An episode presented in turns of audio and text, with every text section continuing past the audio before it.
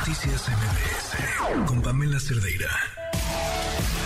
La información alrededor del mundo con Fausto Fretelín.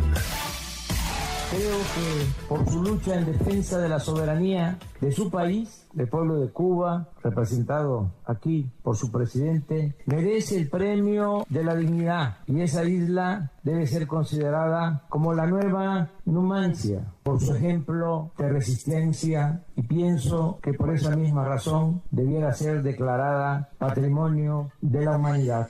Resistencia de los pobladores a sus dictadores, un reconocimiento del gobierno utilizado como una herramienta de relaciones públicas, un presidente que abraza a Cuba y a la paz pisotea a los cubanos abrazando a su dictador. Fausto Pretelín, ¿cómo estás? Hola Pamela, ¿cómo estás? Muy bien. Pues, pues bueno, no se puede estar bien con este tipo de discursos, Pamela. No, no, no, no, no. Es, es triste, es triste y quien, el primero que pierde en realidad es el presidente López Obrador. Sí. Pierde frente al mundo. Sí, a ver, lo, que, lo que yo insisto eh, o lo que yo digo es que eh, para el presidente López Obrador la política exterior es como un como una especie de, de pues de recreo, ¿no? Es, un, es un patio donde sale a, jugar. No tiene contrapesos, no tiene que rendirle cuentas a, a nadie. Eh, no tiene contrapesos mediáticos. Prácticamente en México no se le cuestiona demasiado de política exterior.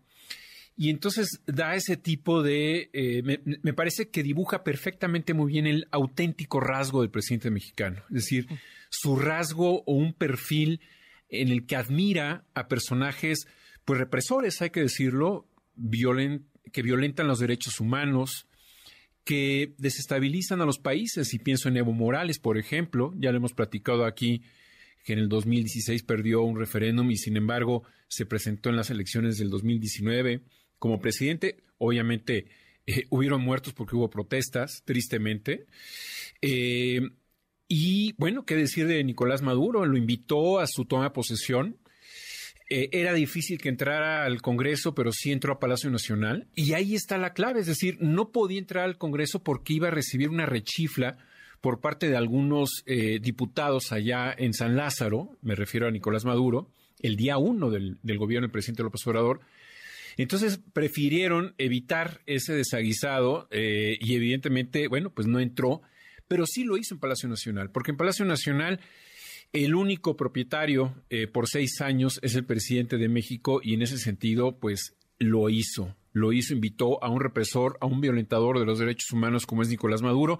Y ahora, pues bueno, al cubano Díaz Canel, que hace año y medio, ¿no? Julio del 2021, reprimió y llevó a 1.500 jóvenes a la cárcel, están en proceso, simplemente porque pidieron libertad, porque pidieron más autonomía, digan, pidieron algo eh, como pedir oxígeno, ¿no? Es decir, nada extraño, nada complicado ni nada costoso.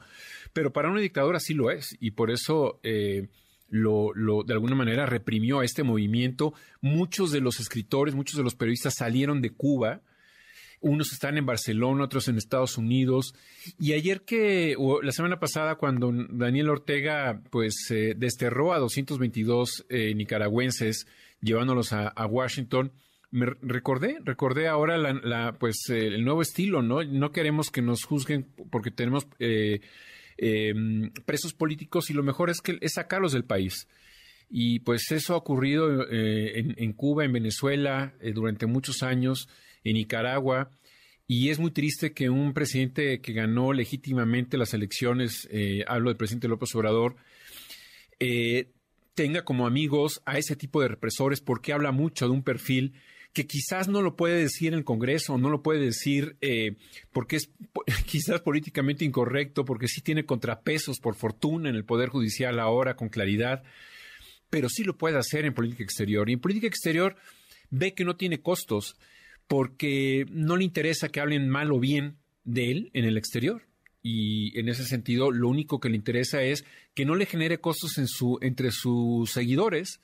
Y entre sus seguidores eh, hay muchos amantes a, la dictadura cubana, o muchos que dicen, bueno, ya ven, eh, eh, Peña Nieto le dio a Kushner el águila azteca. Bueno, yo, yo escribí un artículo en El Economista criticando que se le haya dado a, a Kushner pero creo que ahora, eh, comparándolo con Díaz Canel, pues le aplaudo a Kushner, en realidad, porque al menos eh, su yerno llegó a través de los votos y se fue a través de los votos, por más autoritario que pudo haber sido eh, Donald Trump, perdón, su suegro. Eh, y comparándolo con Díaz Canel, evidentemente México cae profundamente en el ámbito internacional, entre los internacionalistas, entre los analistas internacionales. Es claro que México ya está en el fondo de América Latina desde el punto de vista político y un presidente que respeta las instituciones, pues no, no necesariamente porque López Obrador está, pues, eh, digamos, eh, agrediendo a, miles de cubanos que sufren las penurias porque no tienen dinero. Y esa idea de que la culpa la tiene Estados Unidos, mm. pues eh, ya no se la compramos, ¿no? Es decir, ojalá, como decía Obama, que si hubiera más apertura, obviamente desde Estados Unidos a Cuba, pero entonces, ¿y qué pasó con la revolución? O sea, el, el, éxito de Cuba depende de Estados Unidos, no de la revolución cubana que tanto cacarearon en el siglo pasado. Y da uno la, llega uno a la conclusión de que no, de que, de que de alguna manera, si Díaz Canel hubiera abierto ya a la isla con, partidos políticos que compitan, con poderes eh, eh, como el judicial o legislativo totalmente independientes del poder ejecutivo y con elecciones periódicas, pues eh, otro, otro gallo hubiera cantado y con mucho gusto todos estaríamos apoyando, evidentemente, pues que el mundo estuviera apoyando también a su vez a, a Cuba, ¿no? Pero lo que ocurrió el sábado, en verdad, desde el punto de vista internacional es para, para, para ser un día triste, ¿no? Para convertirlo en un día triste, porque en realidad es un, es un fraude, es una, una decepción enorme que un presidente legítimo, democráticamente electo, esté de alguna manera pues obsesionado con decir que la isla es, es el paraíso prácticamente, cuando en realidad es una cárcel. Así es, no lo pudiste haber descrito de mejor forma. Coincido contigo, Fausto es una vergüenza. A mí no me sorprende. Pues tristemente no. Mira, yo, yo creo que cuando decía el presidente López Obrador en el caso de Chapultepec, sí queremos una Unión Europea en América Latina, decías, bueno, a ver, es ingenuo porque él mismo no quisiera, no, no aceptaría ceder soberanía, ¿no? Como lo han cedido los 27 países de la Unión Europea. Pero dices, bueno, a ver, pues es, es una ocurrencia pero ya, ya este tipo de, distinciones a dictadores y a represores sí nos tiene que preocupar, porque lo que nos dice es que la eh, eh, tenía razón cuando el, presidente decía que la mejor política exterior es la doméstica, cuidado. Porque si la mejor política exterior es admirar a los dictadores, ojalá que nuestra política doméstica no se convierta en, una, eh, en un sistema en donde ponga riesgo la democracia. Claro. Pues Fausto, un gusto platicar contigo como siempre. Gracias igualmente, Pamela. Buenas noches. Noticias MBS